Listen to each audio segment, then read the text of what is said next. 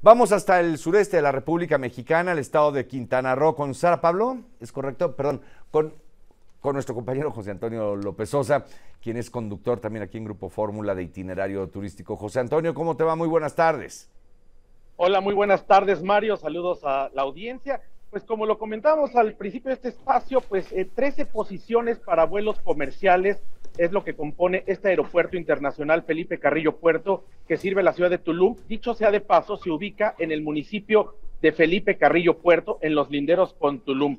Tiene una pista eh, de aterrizaje y despegue con 3.700 metros de longitud, es de concreto hidráulico, 45 metros de ancho, lo cual la vuelve pues eh, una eh, pista adecuada para todo tipo de aeronaves, desde las más grandes como el Dreamliner, el 777 o el Boeing 747 hasta aeronaves pequeñas como la que llegamos esta mañana, que fue un Airbus A320 Neo de la empresa Viva Aerobus, que fue el primer vuelo. Hoy llegaron cuatro vuelos comerciales.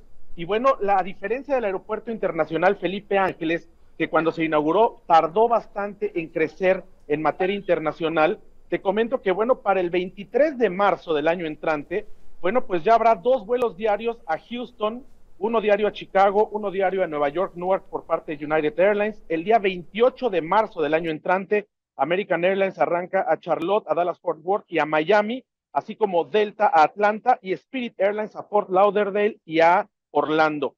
El 23 de mayo se inaugura una nueva ruta también hacia Los Ángeles, por lo que el crecimiento pues ya está anunciado y se espera que, bueno, pues sean 5.5 eh, millones de pasajeros. Claro, en algunos años es la capacidad máxima que tiene instalada Mario y dos posiciones para aviación, eh, para la aviación privada. Ahora, eh, José Antonio, durante muchos años se pretendió este proyecto, pero los intereses del aeropuerto de Cancún y más allá de intereses, porque de pronto esto tiene otra connotación, ¿no? El, el, tema de los intereses, ¿no? Pero habían invertido mucho, esa es la verdad. El aeropuerto de Cancún invirtió mucho dinero. ¿Cuánto le va a quitar? ¿Qué porcentaje de operaciones? Se ha hablado de ello hoy, aunque sea de manera informal, entre los compañeros que cubren la fuente. ¿Qué comentario se tiene de las operaciones que tiene Cancún? ¿Cuántas eh, reciben que el destino final realmente es Tulum? O sea, que la gente va a Tulum.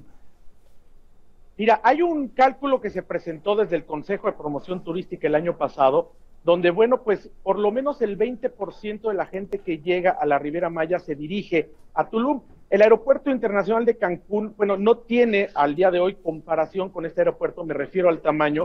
Allá tienen 70, 70 puertas, cuatro terminales, tienen 30 millones eh, de pasajeros anuales. Sin embargo, sí ha sido una eh, una piedrita en el zapato para el grupo de Azur, Aeropuertos, Aeropuertos del Sur, que dirige Jaime Chico Pardo, el hecho que existiera, como bien lo has comentado, siempre hubo esta resistencia para que naciera este aeropuerto de Tulum, porque sí representa una competencia franca y directa. Se habló en algún momento y ellos, Azur, adujo a una cláusula en la concesión que parecía decía que no se podía hacer un aeropuerto internacional a menos de 50 kilómetros, cosa que estamos a más de 50 kilómetros, por supuesto, aquí en Tulum. Pero bueno, agotaron diferentes instancias que sí lo hicieron, pero lo que se espera es que en el primer año realmente no haya una merma. Eso es lo que, lo que, lo que se comenta entre el mundo de la aviación, no haya una merma de pasajeros o de vuelos. Más bien será complementario y dependerá de cómo funcione el aeropuerto de Tulum para que en los siguientes años se pueda ver ya un resultado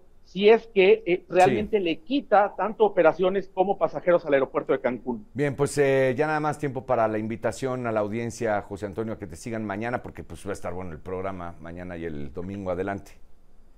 Pues mañana los esperamos, Jaime, muchas gracias. 12 del día, tiempo del centro, como siempre a través de la señal de Grupo Fórmula. Y cierro, Mario, diciéndote que este será uno de los dos aeropuertos junto a Cancún únicos en el país que tendrán una estación de tren Estoy hablando del tren Maya. No hay ningún otro aeropuerto en el país que vaya a tener estación de tren. Ah, ¿qué tal? ¿Qué tal centramos ahí la, la conexión entre aeropuerto y eh, pues las vías? Muchísimas gracias. Fuerte abrazo, Mario. Saludos a la audiencia.